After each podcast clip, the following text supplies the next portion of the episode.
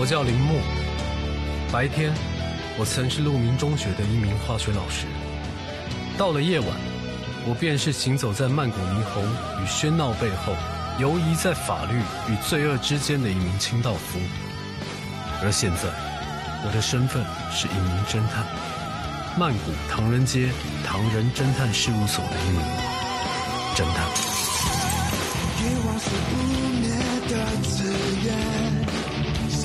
在无悔的深渊。谁又将为我而祭奠？嘴边是恶魔的语言。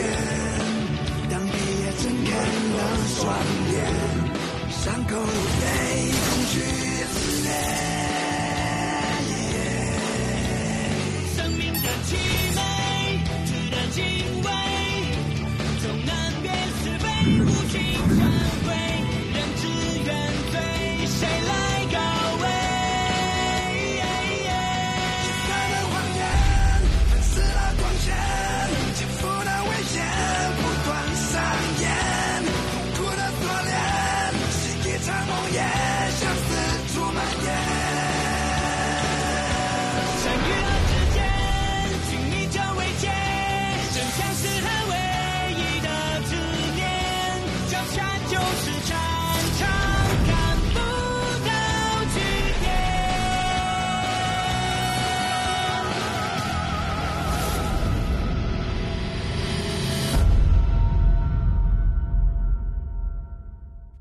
Hello，大家好，欢迎收听我们这一期的硬核电台，我是主八甘，大家好，我是小九。大家好，我是火树。非常高兴又能在空中和大家见面儿。这是我们猪年的最后一期节目，农历年前的。然后在这儿，我跟九哥请来了一位嘉宾，我们听友火树同学。欢迎，啊，谢谢大家，谢谢大家。然后在这儿呢，我们仨人先说几句吉祥话，祝愿大家在新的一年里边万事大吉吧，好吧？啊，万事大吉吧。万事大吉吧。啊对，祝大家诸事顺利。嗯，诸事顺利，不应该以鼠开头吗？今年也要诸事顺利，啊，今年也要诸事顺利。数钱数到手抽筋儿。嗯，火树来介绍一下自己吧，因为你也是第一次出现在我们节目里。哦，我是一名机械工程师，然后之前也做过游戏主播，上过一些综艺什么的。这个硬核电台的节目，我真还听了挺多的，应该基本都听过。啊，你进群好像是三群，应该很早就进了吧？三三群是特别早的吗？现在到底有多少个群？现在九个呀。哦，那我听，反反正我进的挺早的，因为我记得当时最早的时候还叫摩拜电台的时候啊对对对在那会儿还没有改名叫硬核电台。啊，那就是很早，一八年我们就改名了嘛。对对对对吧对所以这也是我们一位老听友，不过我们也是最近才认识。对对我当时其实那个三周年线下活动都是都本来想去来着，结果啊交了钱没去。对，你是说要出差还是怎么？我临时有事儿当时有当时有别的活动，然后就又去了那边。啊？哎，看来咱还是不够重要啊。哎 不要撕破脸。呃，我跟火树是怎么认识的？是因为有一天晚上直播的时候，嗯，然后火树正好在在那个就是某水果平台，然后我们俩连了半天麦，然后沟通了一下，哎，我觉得挺好，有意思。正好年前我们也有这个吸收各个领域里边的人才来我们硬核电台录节目这样的一个想法嘛。。对，然后大家现在听到的火树，还有过段时间要上的审查，以及前些日子我们录的那个纹身师，嗯，啊，都是属于这个系列里边的。我们的听友朋友里，如果还有啊从事某些有意思工作的，然后口条比较顺的，可以来帮助我们把节目做得更好的，欢迎联系我，然后加我的小号微信 J A C K I E L Y G T，然后让他拉你进群，或者说你直接跟他说你要来参加节目，然后给我一点个人资料，然后加我大号好友就可以了。说到刚才纹身那个节目，我突然嗯想到，昨天在朋友圈里看到郭三清发了一个微信圈儿嗯，啊，然后是有一个来自硬核的听友纹了一个身是吗？啊，一个小狗的头像，下面是果丹皮，因为他妻子叫果果，好像有一儿一女，一个叫丹丹，一个叫皮皮，啊，所以叫果丹皮。咱给人带活了是吗？哎，啊，那看来应该还不错是，啊！感谢我们这位听友朋友对我们的信任啊。对对对，三清到底有没有给你打八折呢？不知道，他要没给你打八折，你跟我说啊，我让他吐出来把钱给我哎，话对说我这几天还真在那个微博上面看到一个关于纹身的评论，啊就是很多人其实对纹身有一些偏见嘛。我啊看过一条评论，叫做“纹身的不一定是坏女人，但好女人都不纹身”。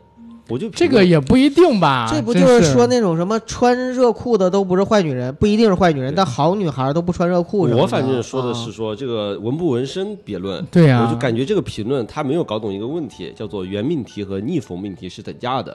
太过于刻板了，嗯对吧？那你要这么说，抽烟的不一定都是坏男人，但好男人一定不抽烟。，那就把我也给打死了呃我们可以用这个话题啊，不是嗯用这种造句方式造句。啊？是吗？啊哎，咱们那天直播的时候还想到一个好玩的话题呢，就是听友给咱们俩提问，嗯，然后咱们俩呢学李佳琦直播间那样，就是你说一个词，我说一个词，然后最后组成一句话回复听友的问题。比如说，明白。现在火树你提一个问题，然后我跟九哥我俩一人一个词，这样组成一句回答你。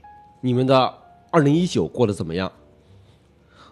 我很，悲催，但是还行，哪里都好，不如，回家。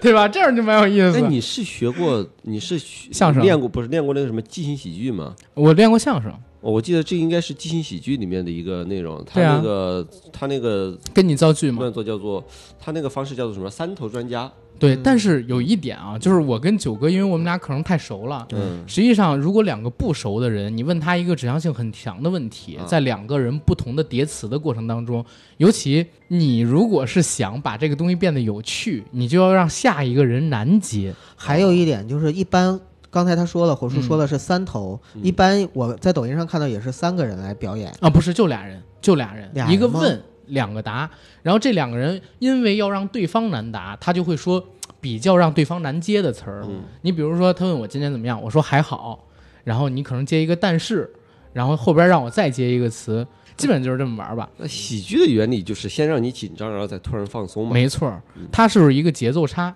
嗯，它就是一个节奏差错位，这是我们刚才说的那一点。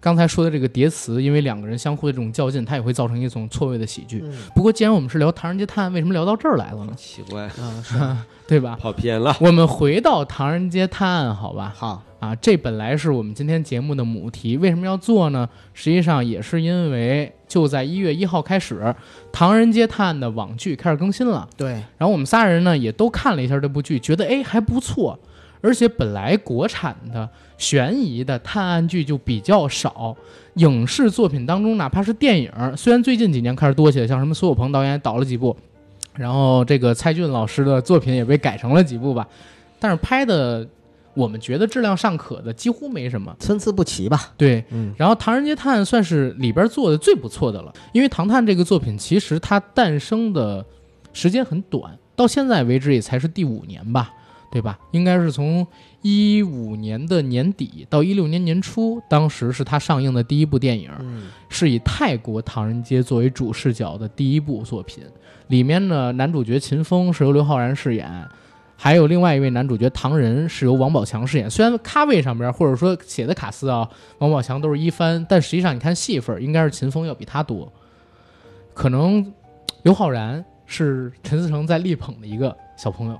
在讲述完这个泰国的故事之后，相当于速成了他们两个人在泰国成为名侦探的这样一个名头。嗯，然后引入了第二部的故事，就是在一八年的春节档，我们所看到的《唐人街探案二》，他们来到了美国参与一场名侦探世界大赛，引入了一个叫做 Chris Master 的软件。这个软件呢是世界名侦探排名，在里边呢也引出了像是香港的 Kiko、嗯尚宇贤扮演的那个女孩，以及日本的野田昊，对，对吧？富家公子，还引入了来这里来获取奖金的一些其他国家的名侦探，比如说像是白灵所饰演的巫婆，嗯，对吧？来自印度的三哥，就是有超能力，能用这个隔空取物、开门锁的这么一大哥；来自于英国的管家侠跟小女孩侦探。嗯，这类型的概念，好像在很多的影视作品当中出现的形象，都在第二部里边做了一个修化，然后给他们集中到一起了。对，之前出现过的名侦探的形象做了一个改编，然后对对对，在当时喜剧化改编，还是一个符号化的元素。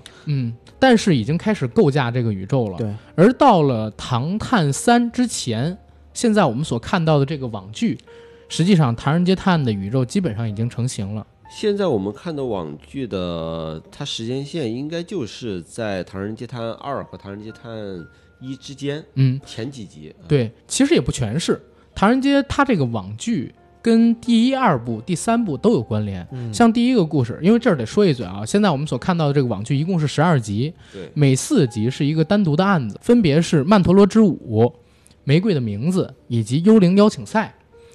曼陀罗之舞发生在第一部《唐人街探案》的电影结束后，和《唐探二》它的时间线是并行的。嗯，网剧的第二个案子《玫瑰的名字》实际上发生在第一个《唐人街探案》电影播出完之后，大概一两个月之内，在第二部之前。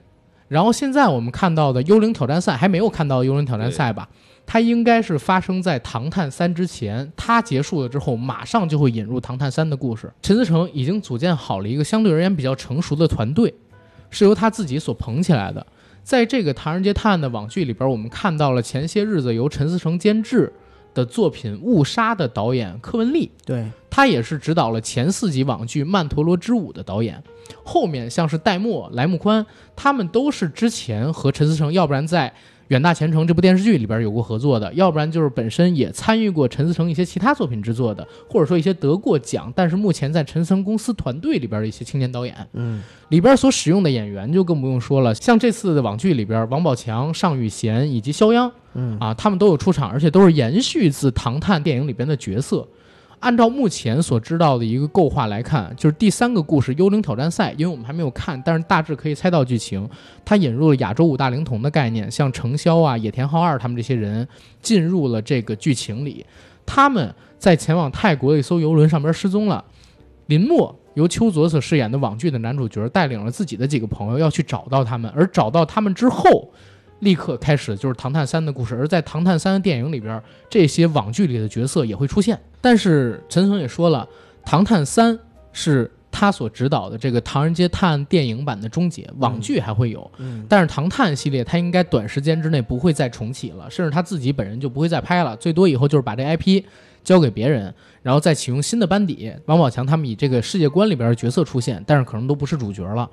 而网剧呢，每一季会引入一个新的唐人街的故事，这是他之前采访，我不知道未来到底是不是这么去走。应该会把这个计划执行下去。对，因为在这个网剧上了之后呢，陈思诚也说过，他原计划呀，就第一季本来就是打算做二十四集，嗯。二十四集里边有日本的故事、巴西的故事、泰国的故事、香港的故事，但是后来呢，因为剧本打磨了之后，优中选优嘛，所以最后呢就把故事集中在泰国做了三个故事。嗯，也就是说，其实他手上还有大量的故事线索，还有等等等等的东西，嗯。这些东西都会在后面给它延展出来，嗯，我觉得这一次上十二集还是为了宣传电影，对吧？各种原因嘛。对，就是还是这边看完就赶紧去看电影。那你说记者采访的时候，陈思诚说我们做十二集就是想把这个电影宣传一下，也不好意思那么说。他就这么说了，他说一个是宣传电影，一个是要打造这个 IP，因为以后每年可能都会有一部《唐人街探案》的网剧要上。你像这次的网剧发生在泰国，下一次第二季的网剧有可能就发生在东京，因为他提出一个很好的概念是哪儿？全世界各地都都有唐唐人街街，嗯对吧？然后唐人街都有可能有侦探，然后这个名侦探大赛里边的排名，现在我们只看到了第一名是 Q。第二名呢是《唐人街神探》，王宝强跟那刘昊然。嗯第三名呢实际上是野田昊。第四名就是这次在网剧里边所出现的林林黑林黑狗，对吧？就是林默林默，啊，这是他的徒弟。基本上前四名出的，然后第五名是 Kiko 嗯啊，尚宇贤所扮演的那个香港的女黑客。所以他未来还有很多能够加入进来，包括没有入榜的，像斯诺跟宋轶，我觉得他们进个前十很容易，对，对吧？那其实说更类似的，就像是神盾局特工那个。哎，对对对，我这个这个是对的。对对对。对神盾局跟这个电影的关系是是很像的。复联二上之前，神盾局特工里面啊对有几集对应的。啊，第六哎集还是第几集能跟这个整个剧情产生出呼应？对，这神盾局跟这个唐探的关系是很像的。对，这个可以来做。然后我们来聊聊唐探这个系列吧，就是不聊太多剧作了？不，前边一定要跟大家就是沟通清楚 唐探系列它这个世界的构化，然后包括它未来的发展，以及它现在是你知道什么样的。我们聊天的风格就是春风化雨。不不不，这是这是必须要的，这不是真的闲聊天儿。啊，不是闲聊天，就是说我们都是无形中就把自己要跟大家分享的东西就分享出去嗯啊，对你得习惯这种没有提纲，但是有一个 控场的人告诉你下一步该干啥的这种情况。然后我们现在来聊聊这个《唐人街探案》吧。如果就是让两位评价一下《唐人街探案》这个系列的风格的话，你们俩会怎么评价？火叔先来，录这期的时候是只出了八集嘛，两个故事其实我觉得风格还是区别有点区别。嗯，第一个故事的话，其实会更平铺直叙一点，而第二个故事的话，它的反转会比较多，角色之间他性格的这么一个转化也更扣人心弦。其实节奏还是十分紧凑的，而且一个在除了故事上面来说，它的画面我觉得做的也十分不错。嗯，有一点我之前看过的那个电影叫黎峰演的《动物世界》的感觉啊，就《动物世界》里面经常会突然出现一个怪兽，把一个人的想象实体化。而在《唐人街探案》里面，其实也是有这种风格，就像他闻到的气味啊，嗯或者他想象的别人是什么样子，看着看着突然砰一下就爆炸一个什么东西。对我觉得这种风格其实还挺讨喜的。没错。九哥呢？其实《唐探》这个系列呢，在我看来的话，首先这个 IP 现在是真是越来越值钱，而这个 IP 的打造绝对跟监制和导演陈思诚分不开，因为他是一个很有才华的人。他在采访的时候曾经说过，中国你看现在一说到什么推理或者这种破案，还是什么包青天呀、狄仁杰呀，多老的人物了。但是就是因为这样呢，所以陈思诚想打造一个中国本土化的知名的这样的一个 IP，对这样的一个侦探。最后呢，他想到的是秦风和唐人的这样一个侦探组合。嗯其实说实话，我觉得他特别聪明，就在这儿，他的人设我认为是大于编剧的。就是他编剧本身已经很好了，因为从编剧里我们能看到呢，其实无论是陈思诚还是他的编剧团队，真的深研了很多很多的推理小说，尤其是东野圭吾，看了很多的作品，尤其是这个陈国富监制的《双瞳》。行，对，呃，还有影视作品，我补充一句啊，对钻研了很多的推理小说，还有推理和悬疑惊悚类的影视作品，嗯，嗯把这些东西呢都融进去了，我们能是能看到的。对，但是呢，其实，在人设和 IP 的打造上来说，我觉得这是最重要的。他选角选成功了，人设 IP 打造成功了，再加上他从一开始的时候就有这个唐探的野心，就唐探宇宙的野心。对，所以他设计了这个名侦探排行榜这个 APP，引入了很多的名侦探的这样的一个概念和人设。其实所有的这些东西综合起来吧，才让这个 IP 成为现在我认为在中国影视方面最成功的一个侦探类的 IP 吧。唐探的网剧和电影其实它是有所区别的。嗯唐探的电影更倾向于就是喜剧化。陈思诚自己说说，其实大家要想看更爽的这种推理的话，还是看网剧。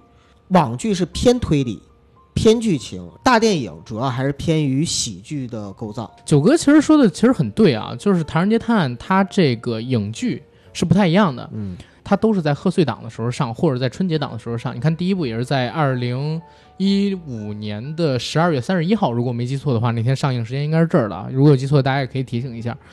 第二部跟第三部都是选择在大年初一，它毕竟是一个春节的时间，对，它要偏向于合家欢一点儿，所以它其实在制作这个剧本的时候，虽然增加了悬疑性，但是减少了惊悚色彩，更希望能够做成一个合家欢，可以老人带着孩子去看这样的一个成熟的商业作品。嗯，它从商业上边考量，它不可能做的就是过度悬疑跟惊悚，而到了网剧层面呢，首先小孩儿看的可能性就很少了，嗯，对吧？它也可以放开手脚去做一些新的尝试，而且虽然是网剧，但是现在我们能看到它里边的投资挺大的，构图、运镜，包括说请的演员咖位都很大，不比一般的电影要差。尤其是第二个故事《玫瑰的名字》，当时里边出现的这个剧情、人物，包括说导演拍出来的最后呈现的效果，我觉得都比之前的《误杀》可能还要好看一点点，也说不准、啊。这这个我个人的观感，个人的观感。阿甘说的很委婉，其实他想说的是比第一个故事拍的要好。那个我一会儿会说的，会单说，但是它真比误杀要好，嗯，因为误杀就比曼陀罗之舞要好。你就哦没有可比性，哦，你就你还要不比了。中间搭啊个桥，对 对啊大于 B 大于 B 就是他大于 C，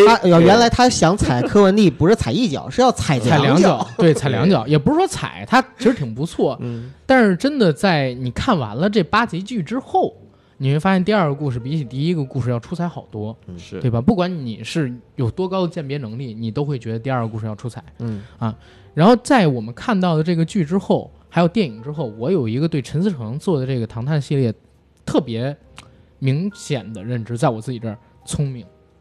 他聪明在哪儿？首先，他计算到了市场上边的一切。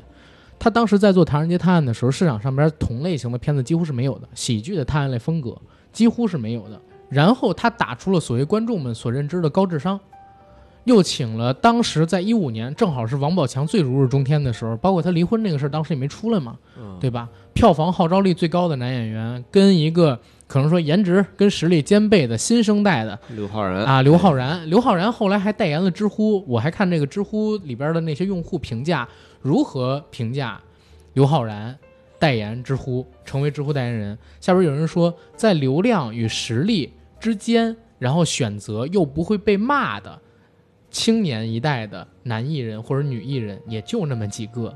刘昊然已经是其中最好的选择了。你说刘昊然，我就担心啊，他背上一个人设，就是高知高智商这个人设。哇，高智、呃那没有 不高不会的智商这个人设真的很难维持下去，嗯，很难人很难维持下去，这是第一点。第二一点就是刘昊然《唐探》只是他的其中一个作品，他这几年演了各种作品，对，包括今年的这个《白昼流星》里边，虽然那个短剧被人喷的很惨，但没有说刘昊然演的不好的。嗯，刘昊然在那里边演的一个角色就是一个莽夫啊，好像刘昊然演的所有的作品，没人没没，至少我没听到有谁有谁去骂，啊，都是说这小孩很有才气，对对对，没错对吧，这是第一个，他选了最好的人。第二一个呢，他选了一个市场上边比较空白的一个选题，然后去做。然后包括为什么这次我还感觉到他聪明，之前在第一部、第二部《唐人街探案》的电影上映的时候，下边有经常的人会说：“哎呀，你这个东西太不符合逻辑了，你这个推理的剧情、推理的故事、推理的步骤，包括说这个思维逻辑，都跟正常的我们所知道的现实生活中发生这些案件的推理过程完全不一样。”所以陈思诚这次在《唐探三》的预告片里边，包括说他这一次主打的一个概念，一定要让大家知道是什么，就是我的《唐探》系列属于本格流派、本格推理流派。然后他是从《唐探三》预告片里边就说了，是吧？那个刘昊然在这个浴室里边见到了三浦友和，就说日本东京密室杀人本格这么多精彩的元素汇聚到一起，其实就提到了本格这个词，而且本格两个字。也是以非常大的一个篇幅出现在那个预告片的一个画面里边。然后这一次他提出这个概念之后，骂的就开始少了，因为大家开始知道本格到底是什么。我还特地去搜了一下，如果大家经常玩剧本杀这个游戏的话，可能对本格这个词儿会比较熟悉一点。对，本格推理呢，这是推理小说的流派之一，它是与注重写实的社会派流派相对应的。它以前呢是日本推理小说流派里边的正总派、正通派或者古典派或者传统派，以逻辑之上的推理解谜为主。它呢，往往是以惊险离奇的情节和耐人寻味的轨迹，通过逻辑推理展开情节，一般都是属于密室杀人或者孤岛杀人这种现实生活中并不太容易存在的案件类型为主要文本。本格推理当中，创作者通常尽可能的会让读者跟侦探站在一个平面上面，拥有相同的数量线索，满足解谜为乐趣。但同时，在本格推理的作品当中，你会发现，男主角或者说去探案的侦探，他拥有一些并不太符合于现实当中的超级能力，这是超脱于我们观众的。因为有大量的密室像恶魔一样肆意妄为的杀人狂，闻所未闻的不可思议的杀人事件此起彼伏，那就必须要有一个头脑非常之聪明、智商高超的名侦探天才。像这种作品在过去数不胜数，这种案件在现实生活中发生的概率几乎为零，所以在这一点上，它和写实派就是社会派推理有着非常明显的区别。二十世纪的二十年代，本格派推理开始在日本的这个文坛作品当中出现。五十年代、六十年代的时候达到巅峰，然后到七八十年代的时候，因为写实派出来了，就是本格派，大家觉得哎呀这个不太符合现实，开始慢慢的有点敬而远之。可是到了《名侦探柯南》等等，就是进入二十世纪九十年代或者两千年代之后，这种作品开始出现了。本格派呢又被提上了日程，然后但是他抓到了一个可能说与写实派相对的另外一个类型的影视作品里边去。你比如说像刚才火树提到的《动物世界》，它其实也是属于本格。嗯，对吧？然后我们现在看到《唐人街探案》里边全都是本格，要不然你是没有办法解释为什么在《唐人街探案》的世界里边会出现尚宇贤那样的那个科技天才，黑客高手以及就是用灵异开门锁的阿三哥，还有能把人催眠的这个灵婆白灵，还有就是像是秦风的记忆迷宫，以及这次在网剧里边的林默林黑犬，他所使用的这个嗅觉探秘。就是狗鼻子嘛，狗 对，也可以这么理解。嗯，就是他使用的这些概念，而且他一开始就告诉你我这是本格，让你不要再骂我了，对，对吧？他非常的聪明，而且包括这次我们看到的影剧联动，他其实有一个野心是什么？一共十二集的剧，一月一号是星期三，每周三、周四更两集，也就是说每周更一个故事。等到网剧更完，下一周的周三、周四正好就是初一、初二，也就是相当于整个一月份每天你都能看到《唐人街探案》，每周你都能看到《唐人街探，案》，直到看到电影，直到看到电影，他给这个电影做了很大的预热，而且目前我们看来，这个网剧也是比较精彩的，这挺不错的。几个故事，嗯，那这么说的话，社会派的就写实派的影视作品啊，嗯。是不是就像那个什么《重案六组》？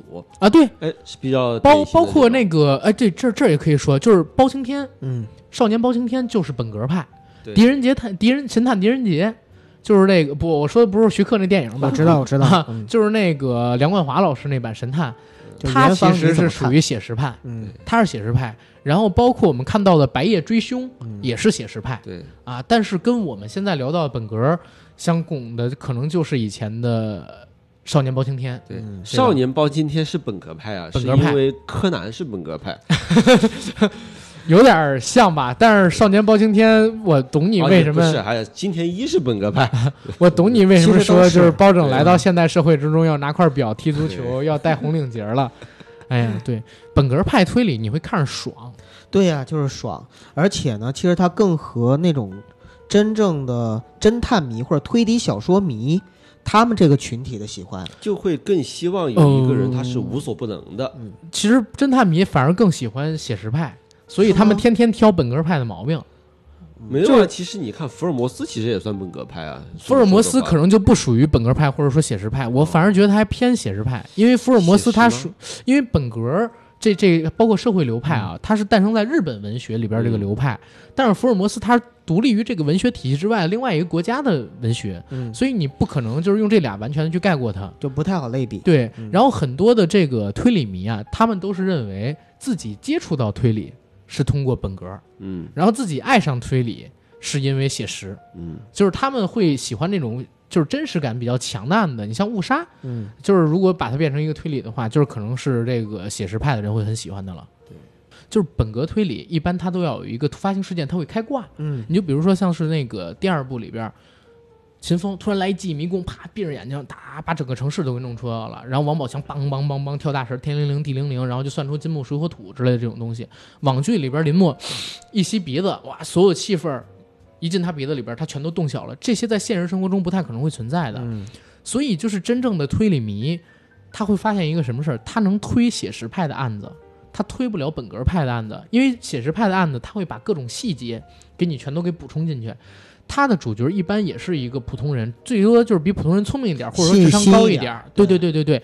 如果说推理迷到了写实派的那个案子里边去，他通过找这些细节，他也能解出来这个案子。就我上我也行。啊，你上你也行，嗯或者说你聪明一点，你熟一点你也行。嗯但是本格的案子，如果你没有一些异于常人的能力，你几乎探不出来。所以就是真正的那些推理迷，并不是特别喜欢本格派，就是在于这儿。明白了。但是本格派爽，嗯，本格派就更像一个超级英雄片嘛，对呀、啊，就像就像你聊那个嗯柯南嘛，嗯，对吧？柯南现在就是足球纯本格，打足球打彗星，对你那个大楼坠落，这不都是吗？SUV 撞火车？对呀、这他妈都是这个本格派的东西，因为你看着会爽。本格派它不现实，对啊，它超现实了，所以你就会看着，哇操，怎么这么牛逼，舒服，嗨，后还有，画手摇过我，就基本这种感觉明白了。啊。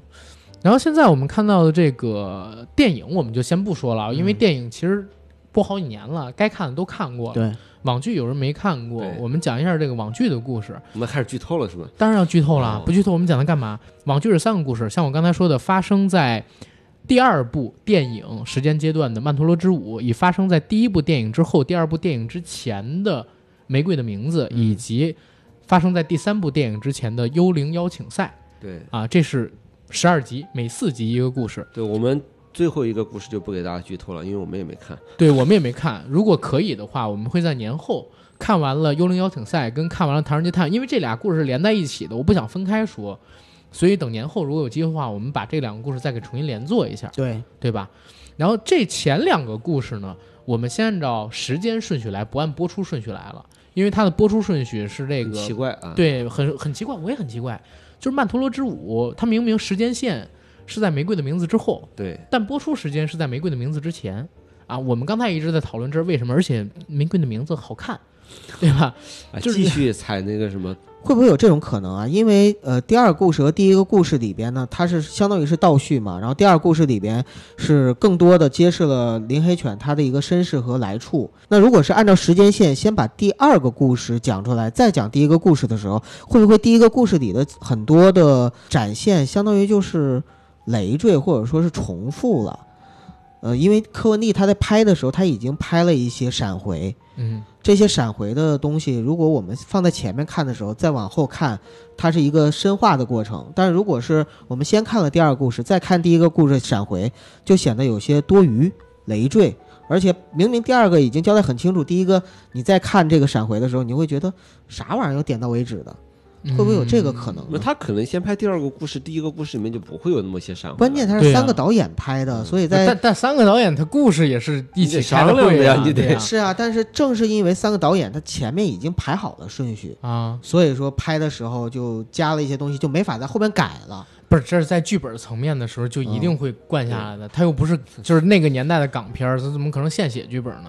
他肯定是一开始筹划的时候就筹划好了，二一三。我不知道是不是因为这三个导演里边，呃，柯文丽是名气最大的，因为柯文丽之前他导那个《自由人》得了奥斯卡短片的最佳呃最佳短片的提名。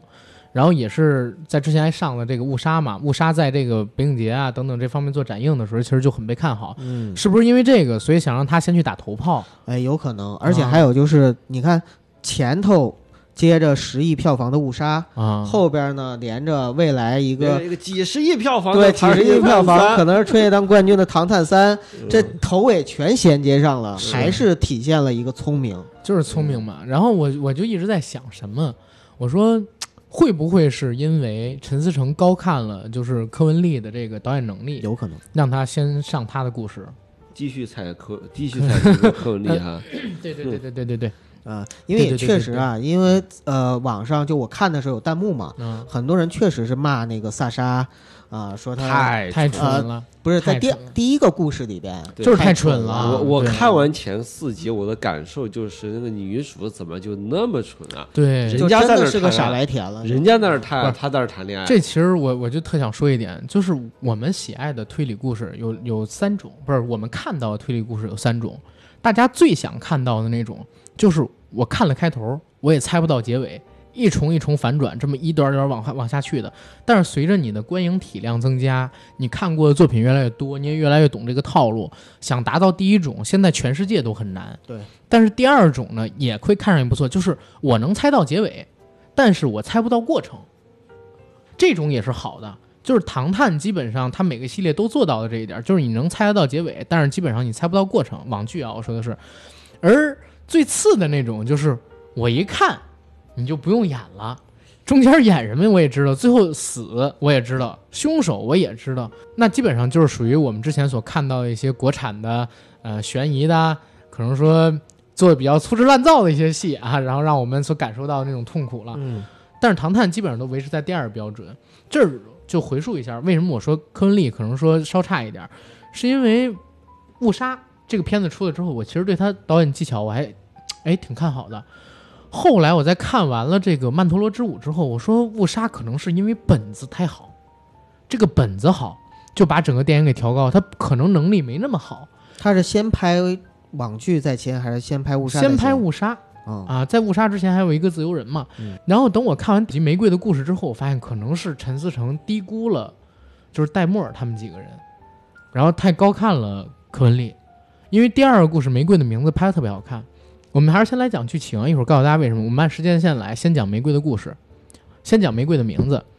时间线呢，发生在《唐人街探案一》结束之后，唐人跟秦风已经在泰国出名了。唐人受邀请到美国呢，去参加了一个名侦探的大赛，去解决之前我们所说到的这个修仙杀人案。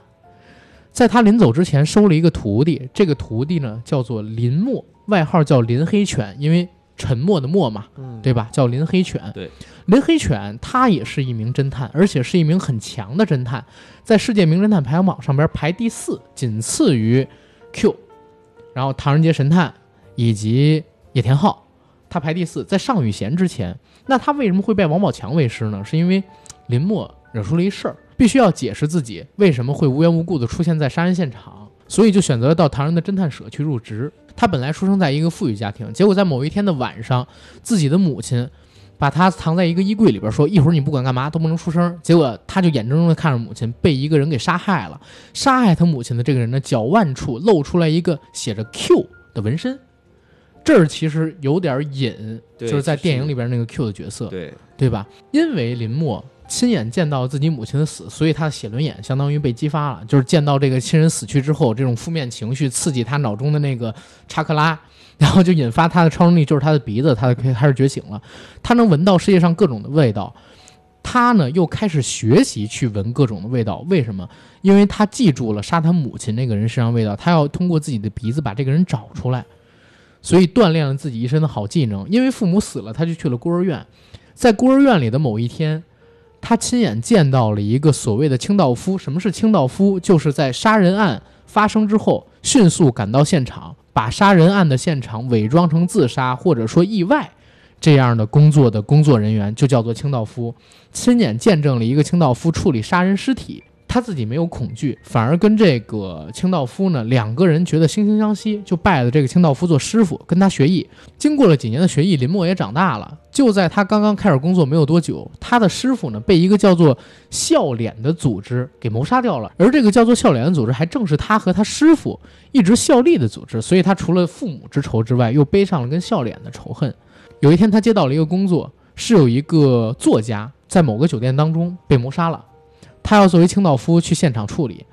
等他到了这个酒店之后，却发现自己被人给算计了。原来这是一个圈套，有人提前报警，让警察去抓他，他自己成了通缉犯。所以在后来的故事当中，他就要摆脱杀人犯的这个身份。在摆脱的过程当中，他认识了一个女人，这个女人就是张钧甯，艾薇，非常美艳的一个少妇。跟这个少妇沟通的过程中，发现少妇也是笑脸组织的，专门找有钱人结婚。结婚之后呢，再把呃，这个有钱人杀掉，再请清道夫去处理现场，变成意外或者说是自杀之后，这些少妇呢就会获得遗产。那这个其实有点像日本的那个案子，对他就是结合了很多的作品嘛，对对吧？在跟这个少妇交往的过程当中，他爱上了这个少妇，进而呢产生出了情感，两个人还滚了床单儿。也在这个少妇的引导下，他一步一步的解开了这个案子，最终呢找到了杀人犯。可是当把一切的案子都解开了之后，他发现哦，原来这个少妇才是整个笑脸的幕后黑手。虽然他没有杀人，但是筹划一切的都是这个女人。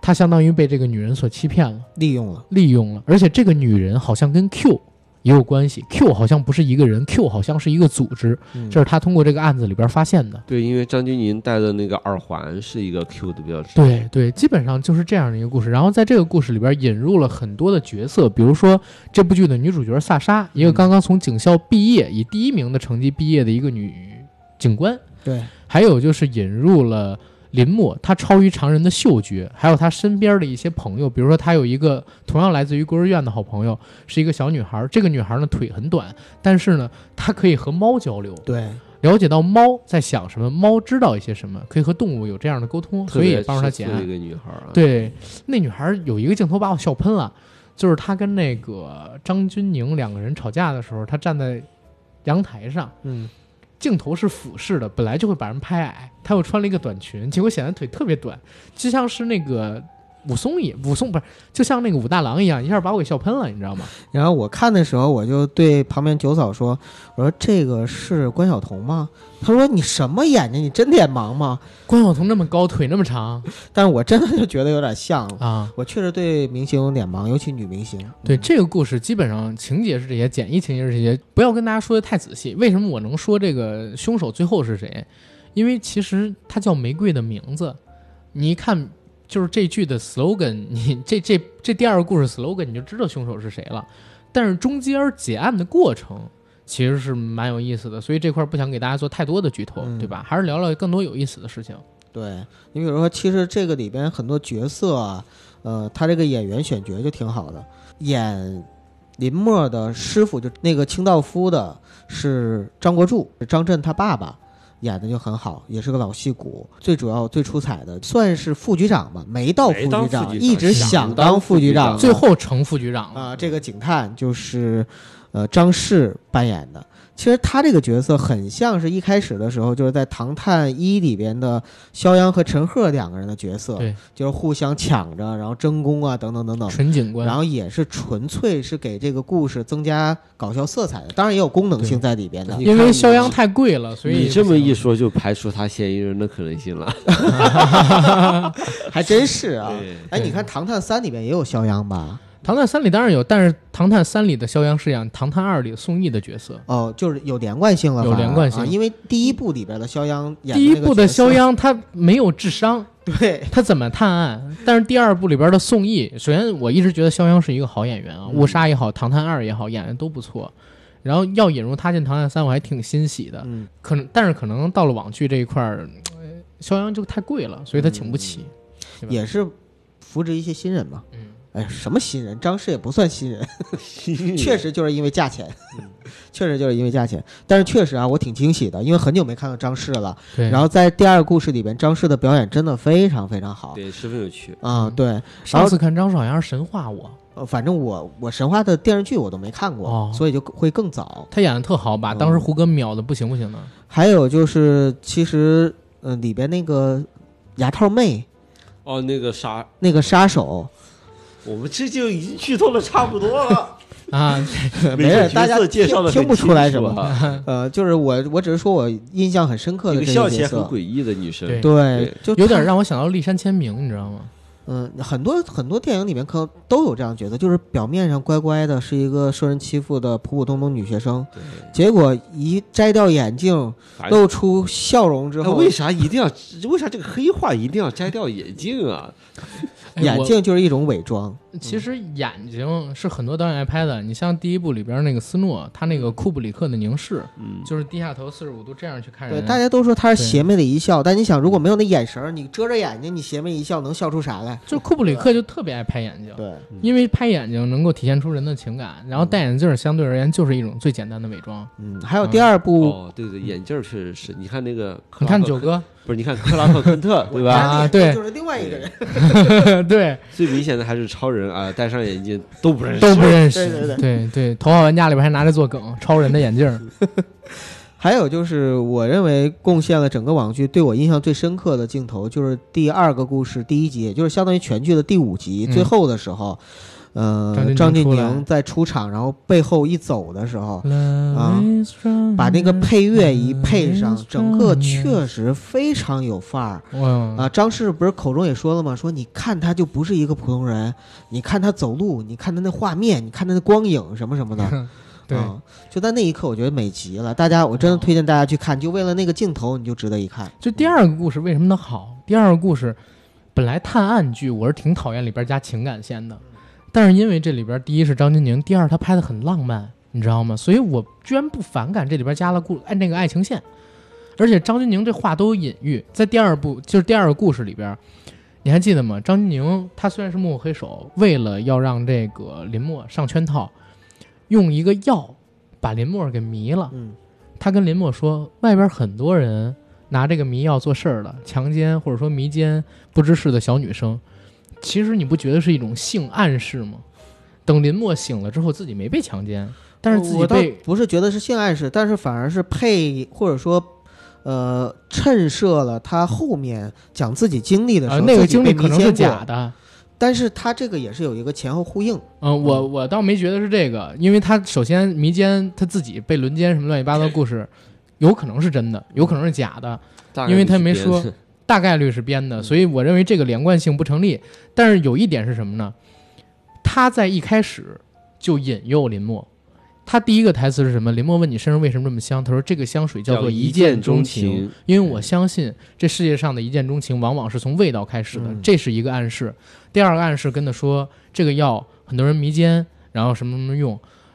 等到林默再醒过的时候，自己虽然没有被迷奸，然后被绑在一个椅子上边儿，他出去了。但是你有没有发现，在这个屋子里边，那个瓦罐让林默最终逃出来，把瓦罐打碎了之后能逃出来，用碎片割开绳子嘛。那个那个瓦罐很有可能就是提前设计好的，就是所谓这个迷奸也是一种性暗示，对于林默的。再到了后来，那个牙套妹一直说：“我一见你，我就想拿刀捅了你，开了你的脑袋。”但是你有没有发现，这牙套妹第一次在花店里边杀林默的时候，就一直不下死手，最后本来都要扎破他心脏，又把刀抽出来。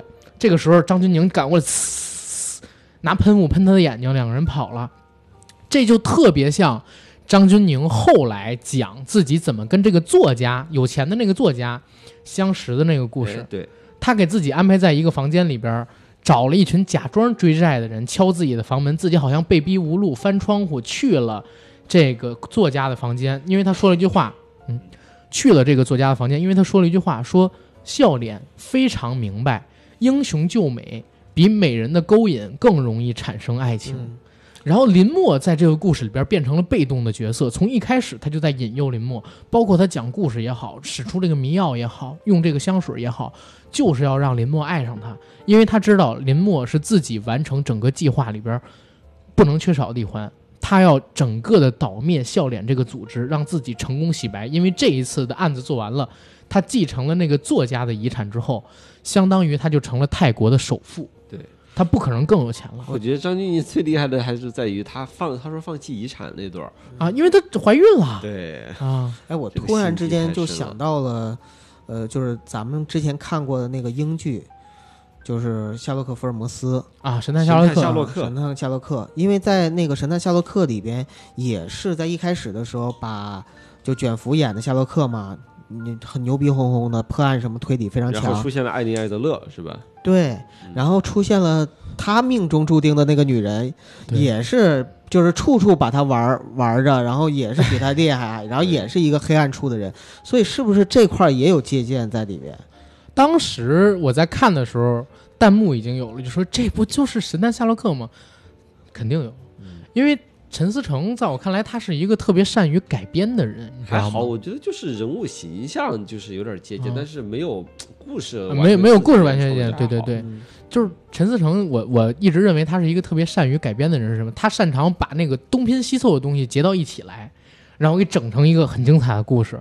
就是他好几部作品，这就叫洗稿子，呃，融融梗，融梗，啊融梗。他很多很多作品都会被人说这个怎么好像在之前哪些地方看过，但是就是想不起来，就会有这样的感觉。包括这次昨天我直播的时候，丧女还跟我发那个弹幕说：“哎，他这个被告抄袭。”我说：“什么被告抄袭？他明显是借鉴了几个风格。”就是我能数出来的几十部，你要抄一部是抄，你要说你抄四十部，那是你牛逼，你知道吗？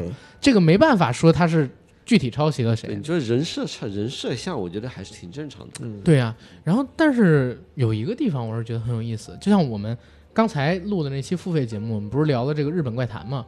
我们在日本怪谈那期付费节目里边，我们聊了一个事儿，就是世界上的鬼是不存在在异世界的，都是从人的心底里的阴暗面爬起来的，嗯，对吧？然后整个《唐人街探案》，你说网剧也好，然后电影也好，其实讲的都是从人心底里边产生的恶才是真正的鬼，它比异世界的鬼可能说更加恐怖。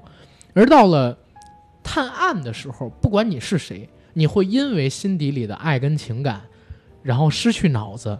如果说林默没有爱上那个艾娃，也没有跟他滚床单儿，没有跟他后来产生那么多的关联跟纠集，你觉得他会考虑不到那个烟是提我前排明白了放进去的吗？阿甘，咱不应该拍什么《少年包青天》现代版，应该拍一部《神探李莲英》。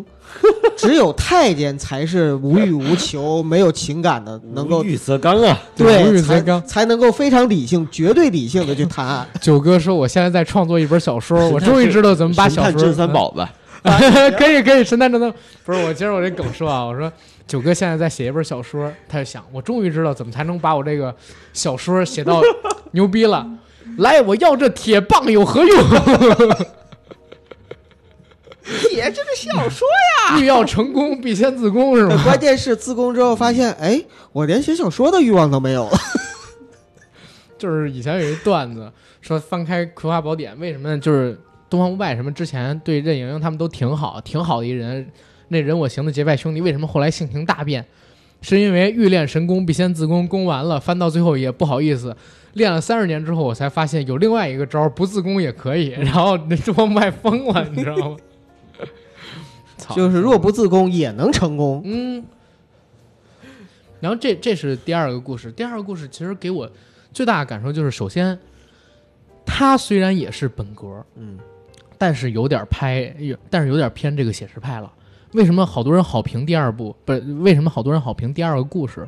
就是在于这儿，他是把情感，然后跟写实环环相扣的东西做的很细。呃，这第二个故事其实它挺写实的，我觉嗯得它没有太多过人的那个超能力什么的。对，包括他说闻到那个呃张钧甯身上的那个香味儿，啊，这个我觉得常人都可以理解。对，但是有一点确实，但是跟剧情无关大雅啊，就是呃两个小女孩儿，一个萨莎，然后另外一个叫什么来着？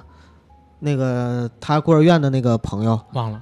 呃，他们两个人在在那个警局上面的那个窗台上面还是阳台上面坐着的时候，房顶上，然后他跟萨沙聊，他说：“我知道你养了一只猫，然后你平时特别喜欢搂着它，嗯，然后又怎么怎么样。”我觉得那块儿是有点夸张的，然后但但是把萨莎整的没有特别影响对，所以我说跟剧情没影响，对对对，就有不过这块儿是有点玄乎。就有可能他跟猫交流这个事情是他他自己歪歪的嘛。在我理不是啊，他歪歪的全对了呀，就在我 连名字都能对上。你想想，在我理解里边，他一开始的时候就是跟猫的交流是可以通过猫的眼神、语气、叫声啊什么的了解一些信息，啊，但是没想到了解这么清楚，那就就看一下眼睛就行。那就相当于已经懂猫语了，就是猫告诉他的这些事儿，对吧？因为你了解信息，你不可能了解到主人管这猫叫啥，叫啥？然后跟这猫吃啥，每天干嘛？对，爱跟。猫干啥，这个都知道。但是那个镜头。里边，我关注的不是你这个点，我关注的是这个张艺尚。萨莎她身材太好，腿真的好长啊，身材比例特别棒跟你那个小武大郎一对比是吗？啊！对，真的身材特别好。就是我一直是认为陈思诚看女演员的眼光特别好。你看他选媳妇儿也是，你看他选女演员也是，就是张钧甯在这个戏里边美到发光。嗯，对吧？美到发光，就是洗完澡也一样。然后就是平时第一次出场那个场景、那个构图、那个光影，我的妈呀，美死了。也是拍的好，嗯，把它拍的特别美，身上所有的优点，包括萨莎，其实所有的优点全都拍出来了。对对对，萨莎她两个发型，其实我看的时候有点切换，呃，因为他在第二个故事里边是短发换发，发型了，就是啊，中间不是有那个广告吗？广告的时候是长发啊啊，就是稍微长的头发到到披肩了。广告是这个样子，广告下水你去 对，就是没有说那个要来了。来大家是吧看一下是什么广告。今天下水的事儿就关键的是你去了，两亿女生都在用 没有，我原来还用过呢。哦，原来帮那谁看那什么，是吧？也用过，是一样的 A P P 嗯吗？是啊，就那美柚美柚挺知名的，你们真没用过？我真没用对我知道啊，男生很少这一。般自己记一下不就好了吗？嗨，我以前那个可费劲了，你知道吗？强迫症，他自己那个手机里边，你知道吗？各个颜色的 A P P 要放在一起，然后每哎，用的我也是这么弄的，我手机是吗 A P P 也是但是他手机里边没有黄颜色的 A P P，然后就让我安，你知道吗？就是他要不然就是红的，要不然就是白的、蓝的。不是，这微信要整成了黄色，某一天改版了，他不得嗯疯掉？只有微信是特殊的，微信微信可以它摆的放下面，它摆最底下那一栏啊啊，它放在那儿。不用放一起。对，然后只有微信、谷歌，然后通话，还有一还能个用谷歌呢，他他们互联网公司那他应该用不了微博呀。怎么用不了啊他不用微博，他不用微博，所以他没有微博呀！我操，像新马可以用默克啊。对，像像某山什么的这些平台，他全都放在一个，包括网易云什么，全都放在一个里边儿。我靠！但是这就是题外话了啊。他但是得说，就是这个广告是在电影不是电视剧播出前大概一个月拍的，据说。那肯定啊，，啊因为刚招到，对，所以肯定是有有有有那什么的地方。这也是就是为什么我觉得第一个故事《曼陀罗之舞》跟第二个故事有区别的地方，嗯就是《曼陀罗之舞》怎么讲呢？好多人诟病说又犯了国产悬疑片的通病，就是女性角色又是没有对，又是花瓶，又没有智力在谈恋爱。啊，又他妈瞎吃醋。对，所以这也是我觉得为什么柯文丽跟戴墨她本身就是水平有差距啊。一上来就是几个女的争林墨，哎，没错，哎呦，那个真的看的好难受。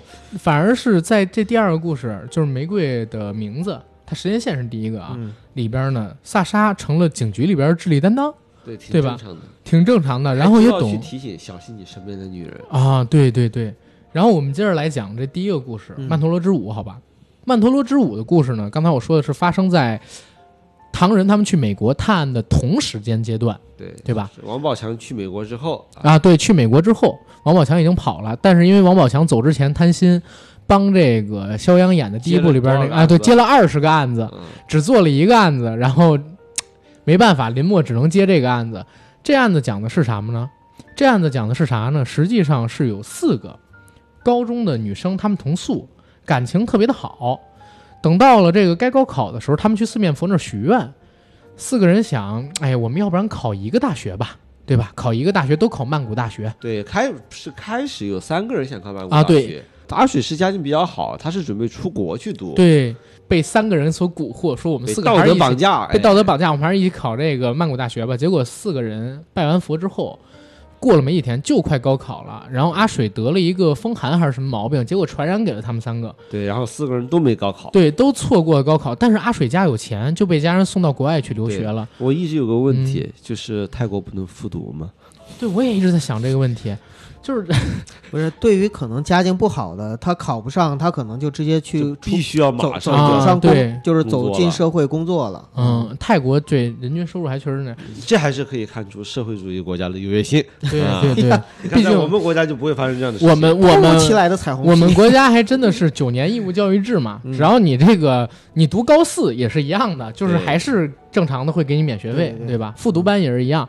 然后在这个故事里边，因为阿水去了国外接受良好教育，家里边有钱，他家里边身家是过亿的，什么几十亿的身家，说有大概二十亿，但是是泰铢，嗯，他们是开酒店的，好像对他们家是开酒店。的，而另外几个家因为嗯家境比较贫困，他们的人生履历跟这都有了变化。就是本来他们学习成绩都还不错，相当于其他几个人，一个呢就成了酒吧驻唱歌手，一个呢成了交际花儿，另外一个天生有阴阳眼，就是长阴阳眼但看不见鬼啊，这样的一个姐们儿呢就更惨。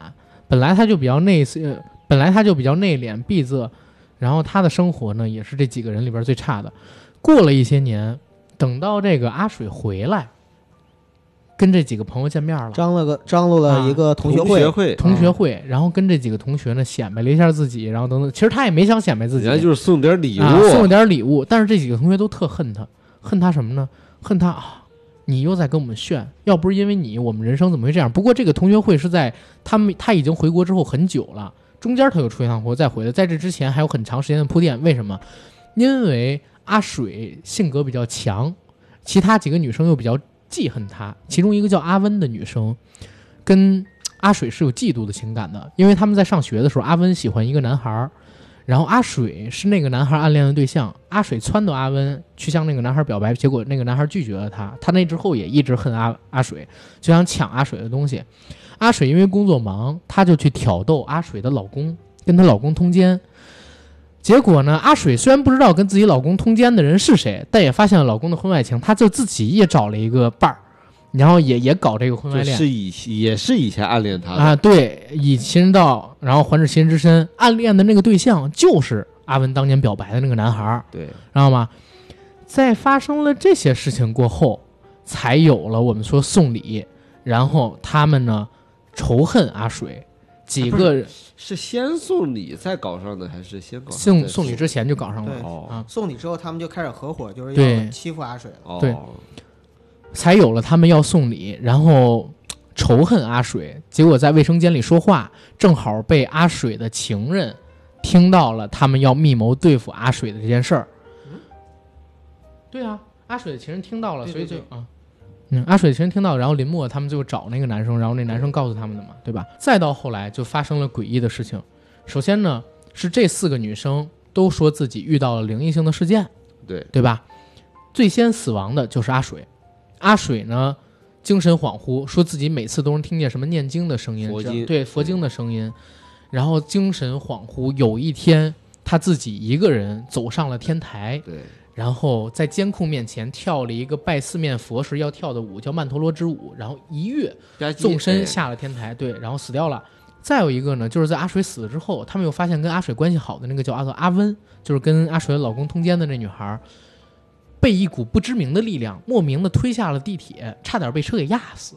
阿温又说自己在演出的时候被人扼住了喉咙，但是大家都看不到那人，但是他脖子上边有那个被掐的印记。另外的两个女孩里边，交际花儿说自己呢半夜无缘无故的浮空起来，她的手掌对贴墙壁贴墙壁，在天花板上浮了一个掌印黑手印儿，她手上也没有东西。对，可能是降龙十八掌练成了。，嗯然后第四个女孩儿说自己呢遇到了无数的弹珠从水管里边蹦出来，然后有好多双手禁锢着他。那段拍的还挺吓人的。我本来是一个这个悬疑片儿，或者谁变成惊悚片儿了？操！对其实开始看着看着，觉得这个片子是不是像那个《金像大厦》一样那样的啊，对，所以我就在想，就是柯文丽为什么我就是一直对他有诟病，就是明明《玫瑰的故事》故事讲在她之前拍的又比她好，结果把她给扔出去，导致这个网剧的评分，我觉得应、哦，我想起来，嗯他拍成这样是，他这么安排是不是想让你一开始不知道这个片子到底是一个什么设定？啊有有可能还是没有可能有可能。因为你一个第二个故事一旦出来之后，他们就会知道，大家就会知道这个故事其实是没有灵异现象的。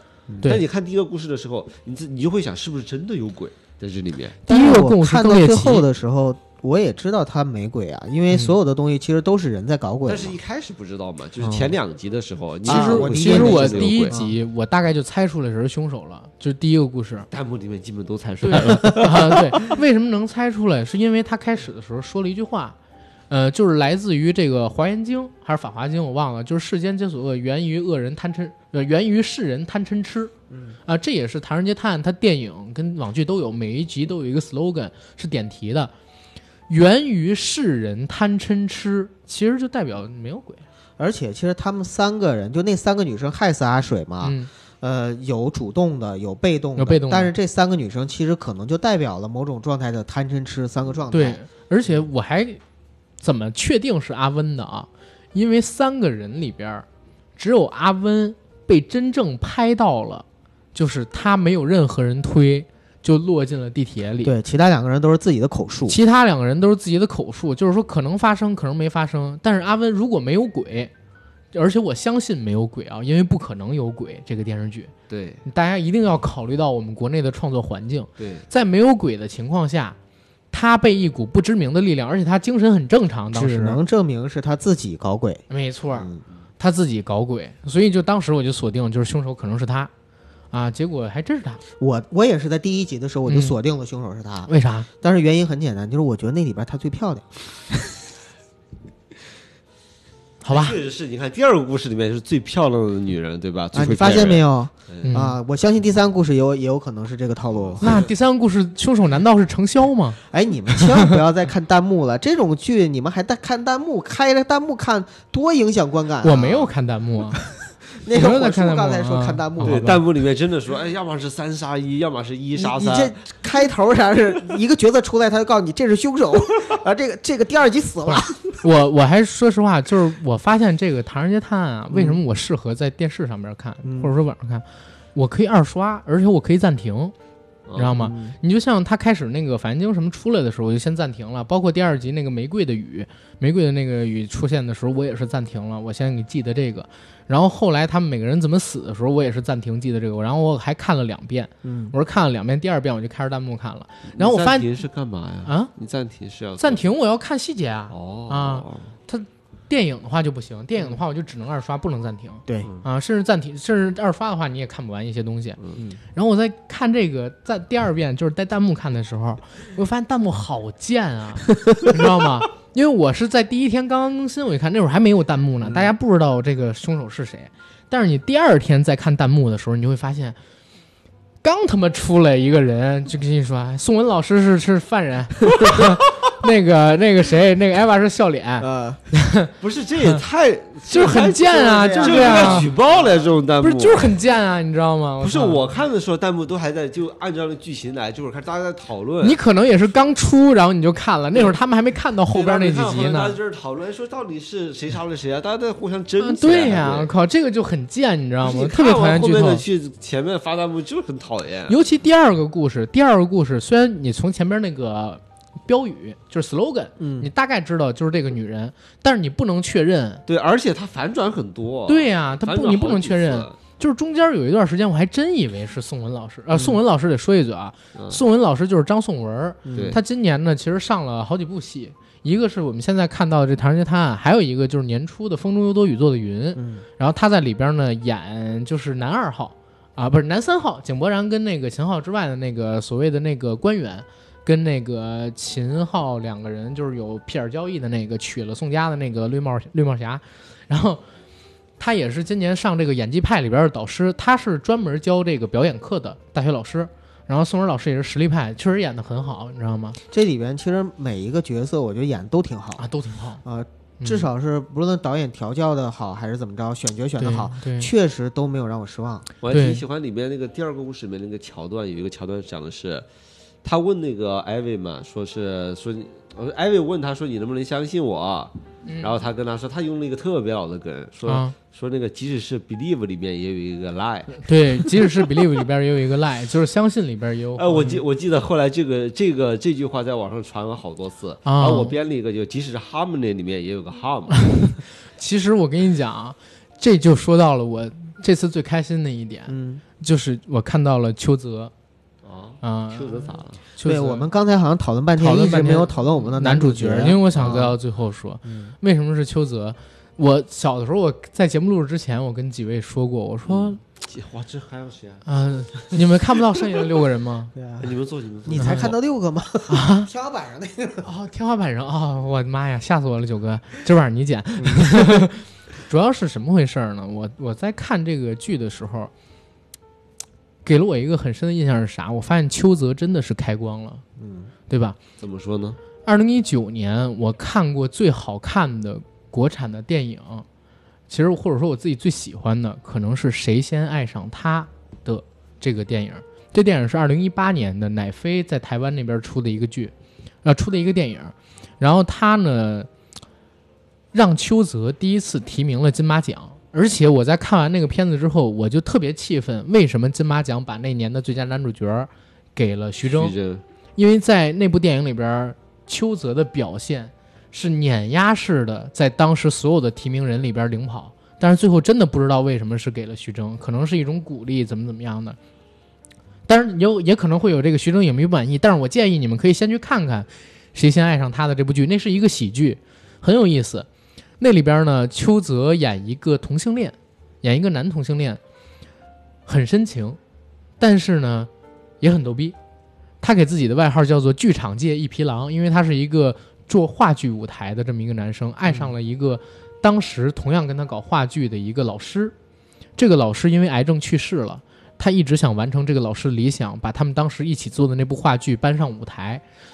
包括这个老师，他在得了癌症之后，他也借了地下钱庄里的好多钱给这个老师去换肝。老师也是真爱他的，所以抛弃了自己的老婆跟儿子，选择跟他住到了一起。在这个老师去世之后，因为他知道这个邱泽给他借了很多的高利贷嘛，就把自己保险的赔偿金受益人写成了邱泽，这两人都是男的，是吗？都是男的哦，他同性恋啊。哦然后这个老师呢，就把自己保险金的赔偿金受益人改成了邱泽。但是为什么改成邱泽这件事情，并没有告诉他老婆还有他老婆的孩子，因为他们中间好久好久都没有接触过了我怎么听着又像那个什么柳柳岩那个故事了？啊、不像不像，那那那个故事要好看很多。他整个故事我说的都是前情，嗯真正的故事开始就是在这个男人死了以后，他老婆发现保险金的受益人居然不是自己，也不是自己的儿子，疯了，就每天跟神经病一样去折腾邱泽。但是邱泽因为爱他那个对象那个男人，然后对他对象的家人也都很友好，只不过表面上表作漠不关心。就是那部剧太棒了，你知道吗？大家有时间一定要去看啊！现在也可以随处随处下得到资源，叫《谁先爱上他的》，那是一个喜剧。然后邱泽在那之后，我就把他当成一个真正的演员去看。但是紧接着，于正老师就发了一个微博，说现在某个演员因为他妈自己得了金马奖的提名，然后就拒绝了我的邀请演我的戏。之前自己抢来上，真以为自己能得影帝就看不上我们了吗？然后痛批邱泽嘛。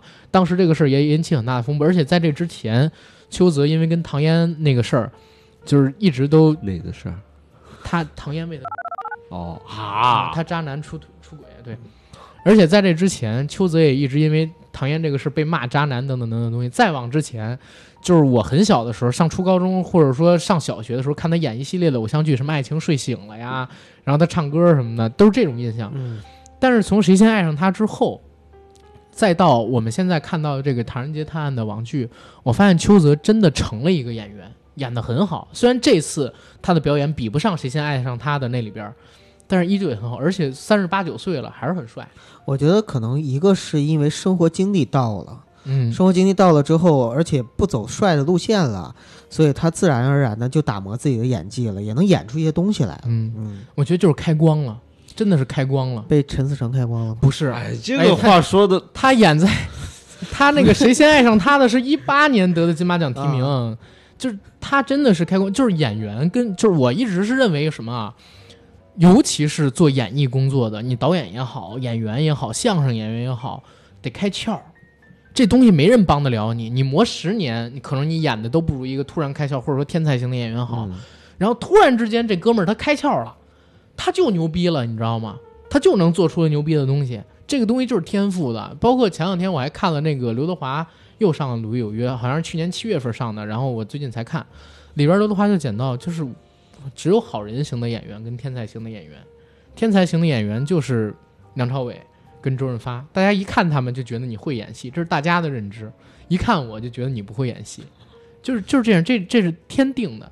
就是很多时候都是这样，就是再努力不行，就是得开窍，或者你天生就有这个东西。但是选择也很重要。嗯我前两天看王晶一个访谈，他说，他说当年他就认为周润发去好莱坞是一个特别大的败笔，啊，对因为他当时演《加勒比海盗》里边新加坡的那个那个海盗船长，其实就有辱华的嫌疑，而且也没有接到什么特别好的，除了一个安娜与国王，就没有什么其他的好戏了。对，而且那但是几年钱挣的多了，但是那几年他觉得周润发就真的没有演技上面有任何的成长，嗯而且他觉得在心中排名就他就掉的很多，掉到第四还是第五，但是他心中就是在演戏这一块儿最好的就是周星驰，嗯始终都是在他心中排第一。他评价说周润发回来之后，眼睛里边没有年轻时候那种杀气，嗯，就是在《星星同学会》里面说的嘛。对。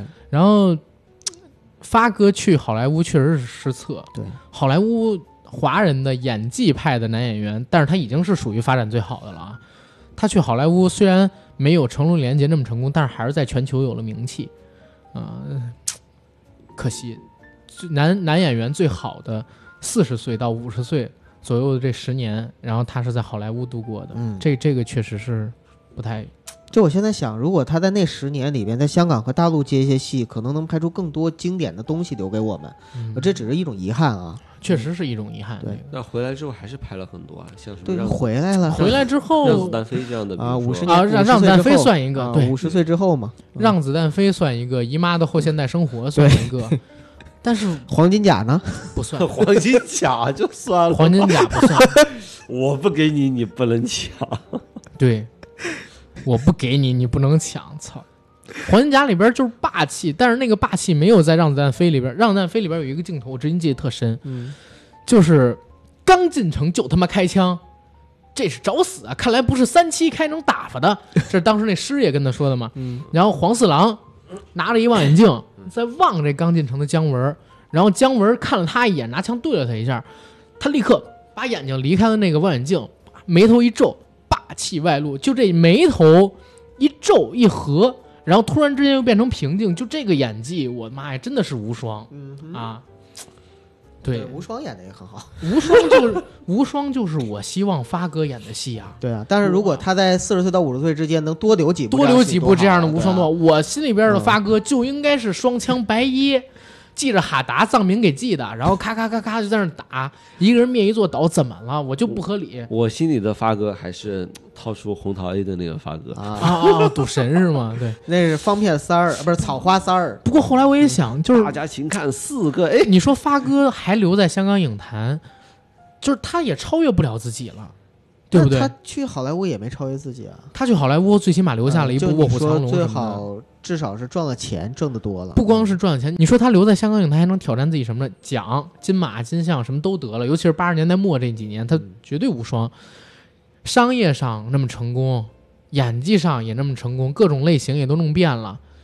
他当时还能做什么？我都我都想不到啊！他不去好莱坞，哎，我突然有一个想法啊，就是我们国内现在有这么多明星真人秀，其实我最想看的就是成龙、李连杰、周润发、周星驰这些人上个综艺节目，一群老年人去爬山是吧？哇，他们他们呃不是他们几个人来一个什么 对影帝的诞生，对，对来一个综艺节目，最好还是那种就旅游式的真人秀，或者说像《向往的生活》那种哦真人不是我说。他们来一个那个什么那种秀演技的真人秀演技，我觉得请他们，他们绝对不会去？啊不会去那绝对不会去。就像你说不会去，你说不会去啊？我花钱，我花多少钱都不可能让那个李连杰跟成龙打一场，是因为他们自重身份是不可能干那事儿。你看攻守道，马云都没请成龙打一场，对啊，但是你让他们去过那种就是像向往的生活，或者说那种就理想的状态里边的这种东西，我觉得还是可以的。亲爱客我想问一下，你栈里面，请到周润发、梁朝伟、周星驰、刘德华这几个人，成龙这个啊成本得多高？对，你知道当年那个，要是我是马云，你知道当然那个，我看你有戏就不花钱是吧？我看你有戏，请成龙去做这个导师，嗯，当时号称是给了三千万，嗯就是光请导师那个节目花了相当于快一个亿，请了李冰冰、张国立、冯小刚、成龙，嗯然后他们几个去，我的妈呀，太吓人了。嗯，这是不能够实现的一个愿望。但是我是觉得，我们想想意淫一下也是很爽的你。就像 X，嗯就像 X，你知道，你知道我前两天听到一什么吗？就我看的那个刘德华那个访啊谈，啊刘德华说了一个自己的想法，我都惊了。四大天王啊，对，啊刘德华接受鲁鲁豫的时候，鲁豫问他你会上真人秀吗？刘德华说，我有一直想过一件事情，就是搞一个节目，我们四大天王做导师。也可四大以啊，天我觉得也然后可以啊刘德华亲口说的，说啊我肯定 OK，就看他们能不能聊动剩下几个，我们做一个推广粤语歌的。啊这样的这聊得动吗啊他因为他觉得最近这些年粤语歌没落的太厉害了啊，那个我还挺期待。咱不是聊《唐人街探案》吗？啊 怎么来到这儿了？对，回到《唐人街探案》，哎，收个尾吧。对，收个尾。《唐人街探案》这个戏呢，刚才我们聊了网剧里的第一个故事和第二个故事，其他的故事像《幽灵邀请赛》里边引入的亚洲五大灵童，还有第三部的故事，电影的故事是相关联的。我们看能不能在春节之后，对，然后给大家做一个回顾，好吧？到时候叫你来，你也得来哦，好。嗯，嗯，挺远的，虽然 然后我觉得这期节目也说差不多了吧？好剧，大家赶紧去看看吧，真的看看对真的好，真的好看。对，然后我们剧透的也差不多了嘛。对，对 尤其是第二个故事真的好看，嗯大家看完之后就知道戴墨比科恩利要强好多哦。对，虽然说第二个故事我们剧透成这样，但是你还是猜不到它到底是怎么发展的。对对对，你能猜中结尾，但是你很难猜对过程。但是阿甘，我要给你提个意见，嗯从一开始你就少说了姚文义这个导演。其实第二部是哦戴墨和姚文义两个导演的，难道姚文义就不配拥有名字吗？配配配，姚文义跟配配配，说人家配对配配，不是姚文义也 也比科恩利强。好，哎，科恩利导演听我们这期节目多伤心啊。啊，对，嗯，好吧，没有鞭策是最大的爱。不说实话，那 那那算啥，对吧？好吧，好吧，那我们这期节目可以到这儿了。啊然后年前最后一期节目啊，预祝大家对，诸事顺利。鼠年大吉，诸事事顺利。对，嗯谢谢大家，拜拜。拜。